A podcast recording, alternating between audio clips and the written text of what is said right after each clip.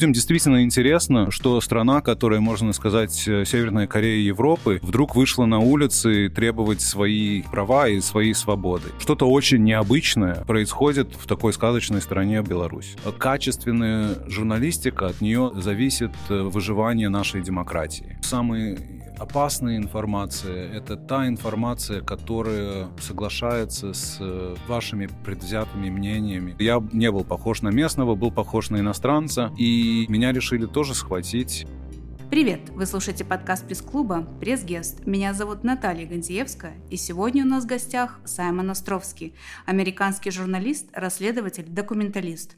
Работал с France Press, CNN, HBO, Al Jazeera, BBC, Vice, освещал конфликты в Чечне, Сирии, Палестине, Ираке, Египте, России, Украине – автор резонансных фильмов «Селфи солдаты» и «Русская рулетка». Саймон, здравствуйте. Здравствуйте. Ну, вы не сказали самого главного, это то, где я работаю сейчас. Я сейчас на PBS, это общественное телевидение в США.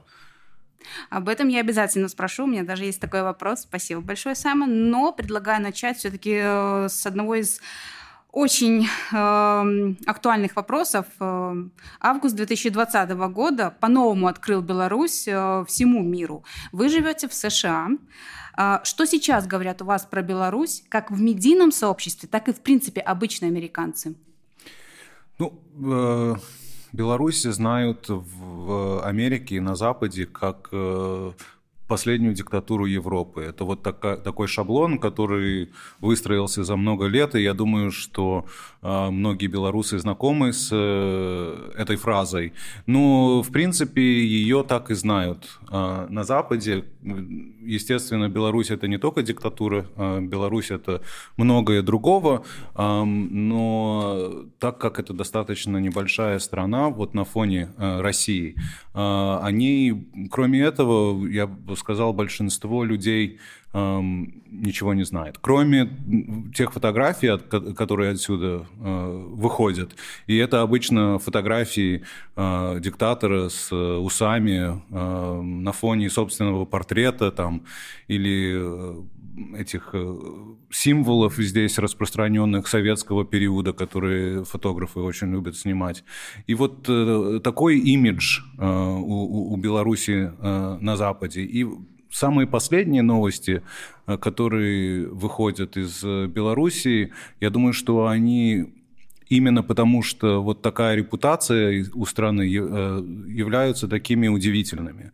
То есть э, людям действительно интересно, э, что страна, которая, можно сказать, Северная Корея Европы, вдруг вышла на улицы требовать свои права и свои свободы.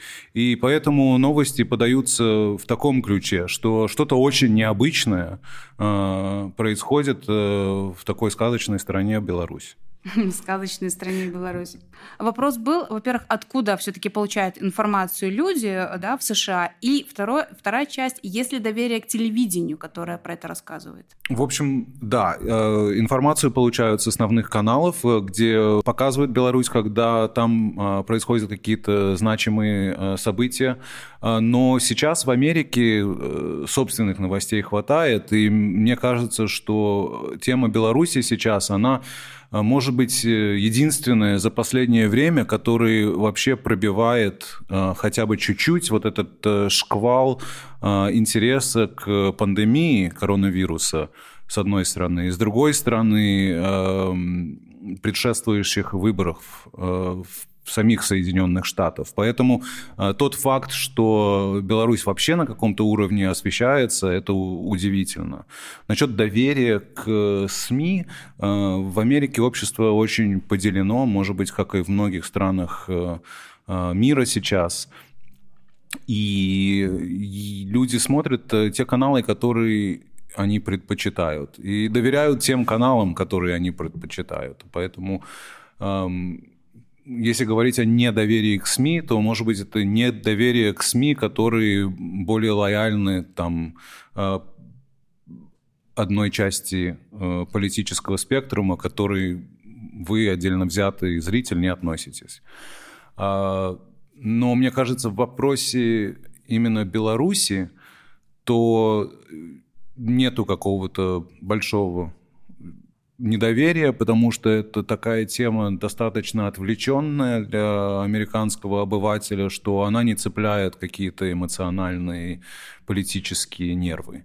И, и мне кажется, что в принципе от Fox News, которая находится в правом конце спектра, до такого канала, как MSNBC, который находится в левом конце спектра, наверное, подача новостей о Беларуси не так уж сильно отличается друг от друга. Это все-таки иностранная новость, не такая новость, которая эм, может разделять пока что американцев. Угу, я поняла. А, как вы вначале сказали и меня поправили, вы сейчас э, работаете с американской новостной э, телевизионной программой PBS News Hour. А можете рассказать подробнее про эту программу и вашу роль э, в этом проекте? Ну, это не проект, это э, новостная передача, которая существует, э, по-моему, более 50 лет, если я не ошибаюсь. Возможно, это даже самая старая новостная передача в Америке, которая э, на всем вот э, этом продолжении э, продолжает работать и как бы никогда не останавливалась. Это, можно сказать, стало американским институтом. Это передача News Hour, который каждый вечер выходит э, в, по всей стране. И особенно более старшее поколение, они все ее знают и помнят э, всех э, ведущих последних десятилетий, которые там работали. Это такая передача ну, достаточно классического формата с ведущим в студии, с ведущей в студии и, и с включениями от журналистов. В Америке сейчас как бы политика перед выборами очень важная, поэтому в основном как бы про это, но в, в отличие от кабельных каналов, которые очень концентрируются только на выборах, NewsHour отправляют журналистов за рубеж а, и освещают иностранные новости, потому что это общественное телевидение, некоммерческое телевидение, которым э, рейтинги не так важны, потому что они не зарабатывают деньги на рекламе, и им не нужно показать рекламодателям, что самое большое количество людей смотрит их передачу. Им это не важно, у них э, больше задача это э, освещать вещи, потому что они важные, а не потому что они популярные. И э, таким образом у PBS э, NewsHour такая задача как бы за, запечатлить и записать историю э, современного времени, в которой мы живем, э, вне зависимости от того, э, Э, насколько это трендово вот в данную секунду. И слава богу, что такой канал до сих пор есть, потому что мне, на, на мое, э, по, моему, по, мо, по моему мнению, э, кабельное телевидение, коммерческое телевидение за последние годы в Америке очень ухудшилось, а общественное телевидение осталось таким камертоном и напоминанием о том, какие были стандарты э, в журналистике раньше и какими они должны э, оставаться. PBS э, существует за счет пожертвований зрителей и донорских фондов в Америке. И, кажется, около 14% бюджета а, приходит от государства. Угу. А государство, кстати, влияет каким-то образом на новостную повестку канала? Ну, пока нет, а, слава богу.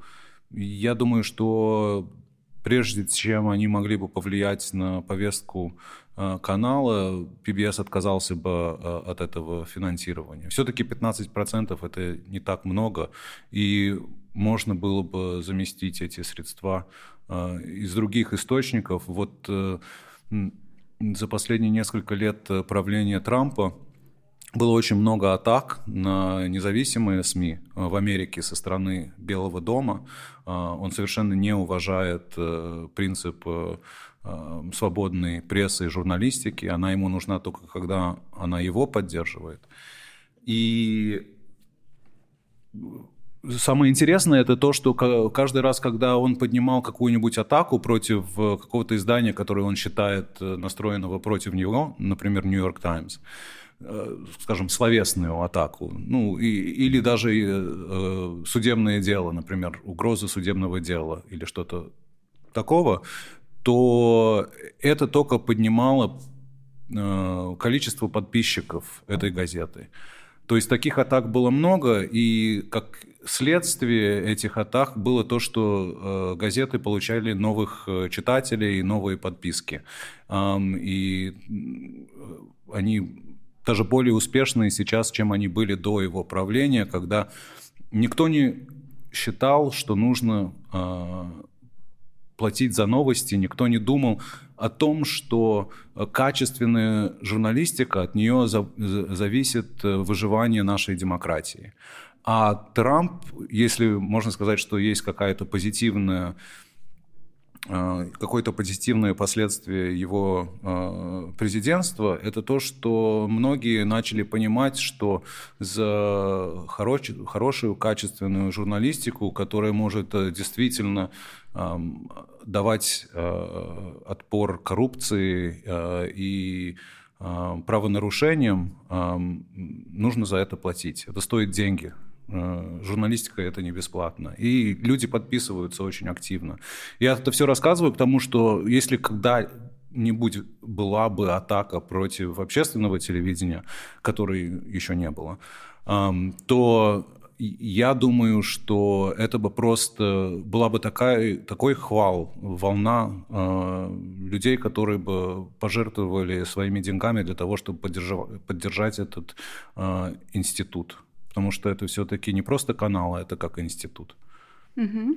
И какова ваша роль э, в программе PBS News Hour? То есть какую вы работу выполняете? Я специальный корреспондент. Это э, такое э, красивое слово, э, которое значит, что я ничего конкретного не освещаю, а освещаю все подряд. И э, особенно за последние месяца коронавируса я очень много освещаю э, э, внутренних новостей в Соединенных Штатах, потому что э, не имел на протяжении пяти месяцев возможности выехать из страны. Я купил себе машину и теперь катаюсь по восточному побережью США, там в Бостон, Вашингтон, в Балтимор и освещаю э, политические и социальные э, новости для э, Ньюзаура. Вот. Но до этого я очень много международных новостей э, для них освещал. Я в прошлом году провел а, около половины года в Украине, потому что Украина была очень а, важным а, топиком для американской политической повестки. Я не знаю, насколько вы все помните, но это уже такое ощущение, что это было сто лет назад, потому что столько всего произошло с тех пор, но э, администрация Трампа, всякие сторонники Трампа, его э, личный адвокат Руди Джулиани, бывший мэр Нью-Йорка, пытаются использовать э, Украину для того, чтобы очернить оппонента Трампа, Трампа бывшего вице-президента Джо Байдена. И э, потом в конце года, э, естественно, вот были эти переговоры между Путиным и Зеленским, э, где надеялись на том, что смогут найти какое-то решение к конфликту в Донбассе, чего не произошло. Ну и опять же из-за этого тоже был такой э, достаточно серьезный интерес к Украине. К Украине. Поэтому вот э, у меня получается как-то так, двояко. Вот до коронавируса я освещал очень много международных новостей, а э, теперь э, американские. И мне кажется, это связано не только с коронавирусом, но и с тем, что с тем, что предвыборный сезон. И mm. все-таки э, у канала такая задача общественная дать людям э, самую полную информацию э, о выборе, который им предстоит сделать в ноябре. Угу. А, когда вы получаете какую-то задачу, да, вот, ну, у вас есть э, редакционное задание, как обычно строится работа и кто входит в вашу команду? Вы один работаете, либо с кем-то? Ну, а, есть такой миф, мне кажется, среди людей, которые не работают в журналистике, что редактора дают задания журналистам, и журналисты, как в армии, слушаются команды, и потом идут и исполняют это задание. На самом деле все ровно наоборот. Почему? Потому что редактору не нужен человек, у которого нет идей, что освещать. Редактору нужны журналисты, которые сами могут что-то придумать, чтобы ему думать не надо было. Потому что у него еще 10 журналистов, э, чтобы для всех придумать идею, это голова лопнет. Поэтому каждый журналист должен э, думать сам за себя и предлагать редактору идеи, а не наоборот. И приходить к редактору с темами и, и потом э, надеяться на то, что редактор на это согласится. И поэтому я всегда прихожу к своими, своим редакторам со своими идеями. Я смотрю, что сейчас интересно, что сейчас происходит, и предлагаю темы, и чаще всего мне в них не отказывают. Если мне в них отказывают, это из-за того, что э, из-за бюджетных проблем или из-за того, что э, на этой неделе освещают какую-то ну, что-то более срочное, вот в таком стиле. Я обычно работаю в очень маленькой команде э, с одним оператором. Я и оператор, я собственный продюсер э, и, и, и репортер, и я не хочу сказать, что это самый идеальный формат, самая идеальная формула, точнее. А, но общественное телевидение, оно, опять же, существует за счет э, пожертвований, и поэтому мы не можем себе позволить такие большие съемочные группы, как, может быть, могут другие каналы. Скажите, пожалуйста, вот как вот нам обычным, да, кто живет в Беларуси на постсоветском пространстве, э, как снять документалку, либо вот какой-то вот видеопроект, видеофильм, достойный Эми, как минимум, но когда у тебя минимум ресурсов, потому что, да, понятно, что снять крутой фильм, когда у тебя много ресурсов, хорошо и можно, а, а что делать, если у тебя минимум ресурсов? Ну, хочется снять крутой фильм. Вот какой вы, может быть, лайфхак поделитесь? Ну, для того, чтобы снять крутой фильм, э, нужно потратить на это очень много времени. И не бывает каких-то э, срезов, как это сказать по-русски, shortcuts, то есть э, э, окольных путей, которые позволят вам э, избавиться от этого. Потому что реально хороший документальный фильм эм, будет с развитием героев и с развитием доверия героев к тому, который снимает документальный фильм. И постепенно эти герои, они будут открываться и становиться более интересными и впускать вас все ближе и ближе к реальности. Потому что если, грубо говоря, ты подбежал к человеку на площади и задал ему пару вопросов, и он тебя раньше не знал и больше никогда не увидит, то он встает в позу и показывает себя таким, каким он хочет, чтобы мир его видел. А когда ты э, с человеком проводишь долгое количество времени, то он э, расслабляется и опускает как бы эти барьеры, которым а, он защищает себя и, и позиционирует себя перед обществом. И ты начинаешь видеть настоящего этого человека. И это не зависит от того, какая это тема. Эта тема может быть любая, но правило это такое. И поэтому какой лайфхак вы у меня спрашиваете? Ну, имейте как, э, средства э, на то, чтобы долго жить, и, то есть долго снимать. Либо найдите их где-то, э, либо будьте сами с усами, как говорят, и делайте проект ради любви к проекту. Потому что это займет долго времени, много времени, а, чтобы, чтобы получилось что-то достойное, а, которое раскрывает что-то, за что можно получить приз. Саймон, вы э, также занимаетесь э, расследованиями, и вот сейчас количество фейков и вбросов вообще просто огромное. И как вы анализируете и проверяете информацию? Особенно интересен ваш опыт по Украине и России. Как вы проверяете информацию здесь, в этих странах? Так же, как везде. На самом деле фейковой информации э, везде слишком много, полным-полно, и ну, тут особо думать э, не надо. Информацию проверяем одинаково. Э, надо просто обращаться к э, источнику информации, к первоисточнику информации. Это самое главное. Эм, если вы увидите информацию, э, в которой неотчетливо понятный источник этой информации, то вероятность того, что эта информация неправдивая, очень высока. Ну, просто нужно чуть-чуть покопать, чтобы дойти до первоисточника. И я как журналист, э, я считаю, что ну, если ты публикуешь информацию, твой долг не просто дойти до первоисточника, но и самому пообщаться с этим первоисточником, чтобы знать, что там случилось на самом деле. Чтобы, там, чтобы информация не искажалась через призму э, чужого субъективного восприятия. Вот. Я, конечно, не ожидаю от э, простого обывателя, у которого своя работа, не журналистика, что они будут э, после каждой после каждого прочитанного мема э, в интернете э, или сообщения искать этого человека, чтобы поговорить с ними по телефону. Но хотя бы, если вы увидите там какую- какую-то э, фотографию в Инстаграме, Инстаграме, на которой написано, что эм, съев, выпив хлорку, вы вылечите э, коронавирус, ну, условно говоря, эм, не, не, не поленитесь э, посмотреть, написано ли на э, этой фотке, э, на этом меме, откуда эта информация пришла.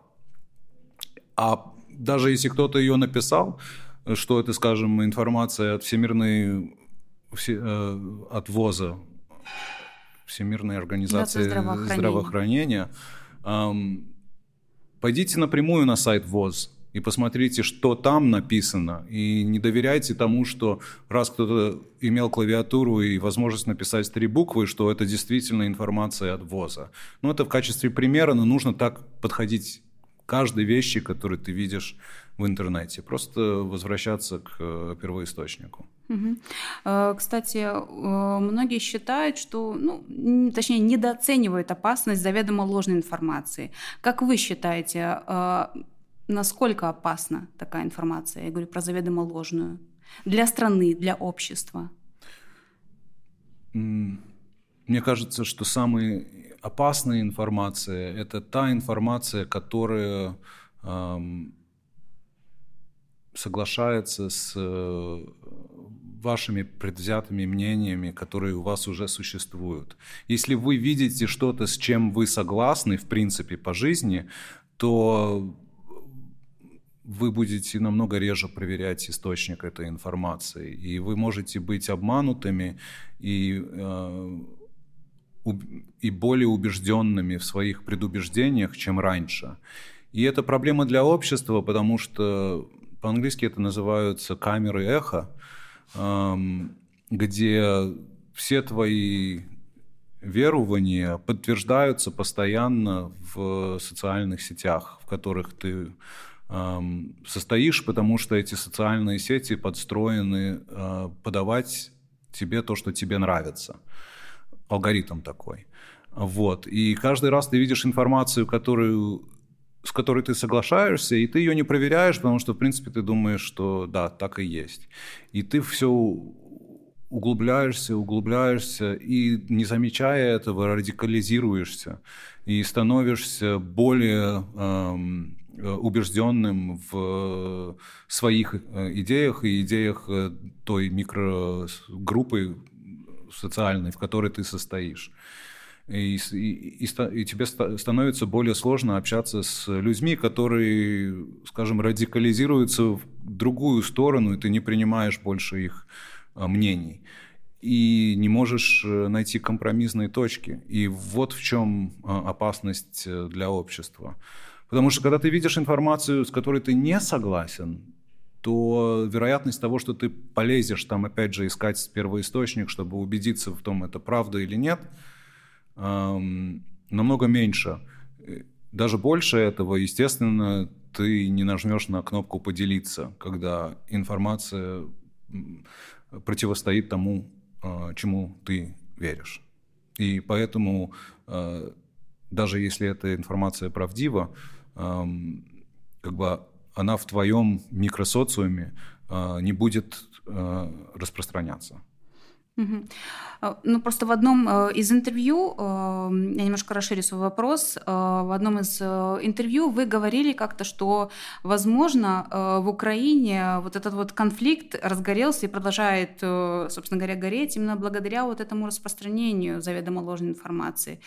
Или я да, нет, я считаю, что так и есть, что э, различные фабрики троллей воспользовались вот предубеждениями, которые существовали внутри украинского общества и раньше, и просто раздували то, что, может быть, э, э, горело этим огоньком, они это раздули в целый пожар. Э, то есть, ну, есть такие просто шаблоны в Украине, типа на Западе поддерживают Бандеру и хотят э, э, запретить русский язык. А, ну, а на а с другой стороны есть э, предрассудки о востоке Украины и русскоговорящих Украины, что они все поддерживают Москву и хотят там оттяпать кусок Украины. И на самом деле тут не нету правды. Ни, ни, ни в этом стереотипе, ни в другом. А, потому что очень много русскоговорящих э, людей э, в Украине идентифицируют себя как э, украинцами, а не россиянами. Большинство подавляющее. И очень много людей в Западной Украине не хотят запретить никому язык. Во Львове можно Э, разговаривать на русском языке совершенно свободно. Я украинского языка не знаю, и никогда у меня никто мне даже слова не сказал. Но эти стереотипы существуют, и вот эти фабрики троллей, их э, раздували, люди примыкали к этому, и вот э, попадали вот в эти камеры эхо своего мнения, и они радикализировались на каком-то этапе, и это все проявилось на востоке Украины, где это происходит дело не только в интернете, но и по телевидению российскому, которое э, на тот момент работало еще в Украине. Э, я знаю, что вы сами стали жертвой э, фейка со стороны российских СМИ. Речь про освещение захвата школы в Беслане. Можете рассказать подробнее? Про этот Ой, случай? Это, да, это было так давно, но помню, как сейчас. Российские новости, федеральный центр не хотел эм, хотел преуменьшить количество жертв этой э, террористической атаки. И там говорилось, и, и сместить как бы вину э, за, за эти смерти тоже, потому что там был, была такая ситуация, где сотни детей э, были заперты в школе боевиками. И никто не знает точно, что спровоцировало э, стрельбу между силовиками и э, теми, которые захватили эту школу. Но в какой-то момент кто-то в кого-то выстрелил, и началась бойня, и внутри этой школы взорвались бомбы. И очень много детей погибло. И я это видел своими глазами, как э, выносили из этой школы просто э, маленьких детей без рук, без ног, без головы. Ну, и это ну, самое ужасное, что я когда-либо видел э, на тот момент в своей жизни. И э, но, российские новости хотели приплести арабских террористов каких-то. Начали освещ... говорить, что нужно в городе искать иностранцев. А, начали говорить о том, что погибло всего там 100 или 300 людей, хотя погибло намного больше. И местные жители, которые знали реальную ситуацию, были очень злы, а, потому что они видят, что по телевизору показывают одну картинку, а, а у них в Беслане все совершенно иначе. Но они схватились за это, что нужно искать э, иностранцев. И я, видимо, не выгляжу как местный. А, не знаю, одеваюсь по-другому. А, или, может быть, волосы у меня, стрижка слишком была длинная на тот момент. Ну, в общем-то, я не был похож на местного, был похож на иностранца.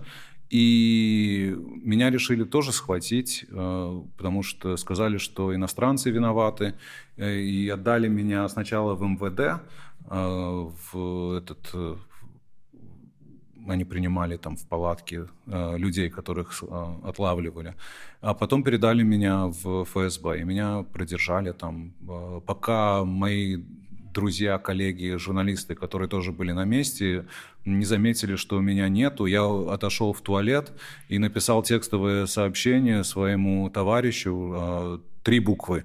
Можете угадать, какие? СОС? ФСБ. Успел это сообщение отправить, и тогда они сидели в ресторане тогда, а, после долгого дня репортажей. И он получил это сообщение, он потом мне рассказывал, они все запаниковали и начали всякие действия принимать. И кто-то дозвонился, видимо, до МИДа и убедил их в том, что я все-таки журналист, и что меня нужно отпустить, и меня, я не знаю, после там, может быть, э, семи часов э, я вышел на свободу. Угу. Э, да, условия, в которых вам приходится работать, точно не просто некомфортные, они чаще всего вообще опасны для жизни. Саймон, наверняка вам страшно. Как вы боретесь со страхом и все равно продолжаете свою работу? Не знаю. Ну, мне кажется, мне чаще всего не страшно. Но когда бывает страшно, когда, ну, действительно опасно, то я стараюсь просто перебороть страх. Но так как э, я так часто это все делаю, мне кажется, что у меня немножко вот атрофировано вот это э, чувство страха, которое есть у других людей. И иногда я удивляюсь, вот э, когда люди волнуются по поводу там, эм, я не знаю, во, во время этой пандемии коронавируса, где очень многие, особенно в Америке у нас паниковали, эм, я себя чувствовал достаточно ну, хорошо и не нервничал сильно. Ну, мыл руки, носил маску. Но у меня не было какого-то там экзистенциальной эм, какого-то страха, что что-то обязательно может со мной случиться. И я не хочу сказать, что это хорошо мне кажется, это атрофирование, и это ненормальная реакция на вещи, но когда ты чем-то занимаешься очень долго, ты становишься другим.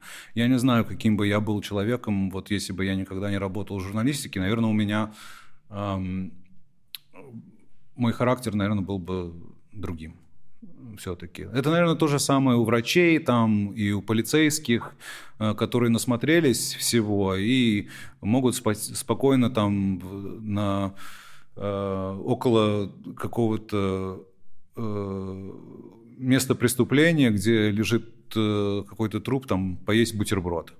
Ну, потому что уже не та реакция на все это, когда ты это видел очень много раз.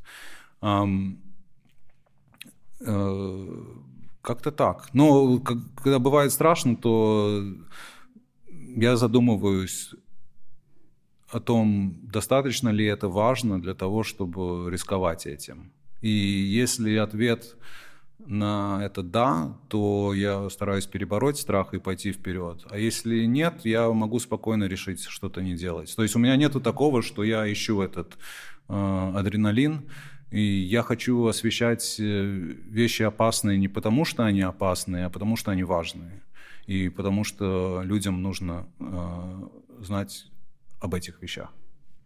А было такое желание, что ай, да ну это все, жизнь дороже и вообще уйти из э, профессии журналистики? Было желание А такое? куда? Я ничего не, не умею делать, кроме этого. куда я пойду? Кто меня возьмет? Кому я нужен?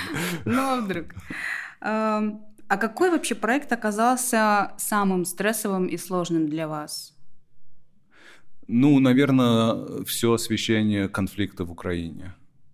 Э, это действительно было очень опасно и э, страшно, и это продолжалось очень долго. И те три дня, когда меня сторонники э, ДНР взяли в плен в Славянске в 2014 году, наверное, были тремя самыми худшими днями э, моей жизни. Ну, э, такое не забудешь. Это такое остается след э, у тебя навсегда. И это когда вы снимали э, свой фильм «Селфи-солдаты», да, в том числе? Да. Угу. «Селфи-солдаты» я снимал э, несколько месяцев позже, потому что в плен меня взяли в апреле 2014 года, когда только там конфликт на Донбассе разгорался. И как бы после того, как меня освободили, я провел несколько недель э, в Америке, перед тем, как мне начальство разрешило вернуться обратно в Укра- Украину, потому что они, естественно, тоже были очень ну, э, шокированы, взволнованными э, этим событием. Вот, и мы продолжали. Мы тогда снимали такую серию, называется «Русская рулетка». Она до сих пор э, в YouTube есть, ее можно посмотреть. Там около 111 выпусков мы сделали этой «Русской рулетки», и все про Крым и Донбасс. И это «Селфи-солдаты» — это расследование о том, как э, российские солдаты пробирались э, в Украину, для того, чтобы воевать э, на стороне вот, э, ДНР и ЛНР. И это шло отдельным, как документальным фильмом. То есть это не было частью русской рулетки, но это тоже висит э, в YouTube, и можно с таким же успехом эм, угу. посмотреть. Для многих вы пример настоящего репортера и документалиста. А кто для вас пример? Мне очень нравится, кстати, такой журналист, э, даже ведущий, я бы сказал, в Англии. Его зовут э, Луи Thurow. И мне нравится его стиль э, документалистики. Он вставляет в себя всякие необычные ситуации, и задает э, людям очень прямые вопросы, и очень часто он отвечает им не словами, а выражением лица. И ты понимаешь просто от того, как он поднимает бровь, насколько глуп ответ человека, э, с которым он берет интервью. Ну или странен, или там что-то еще.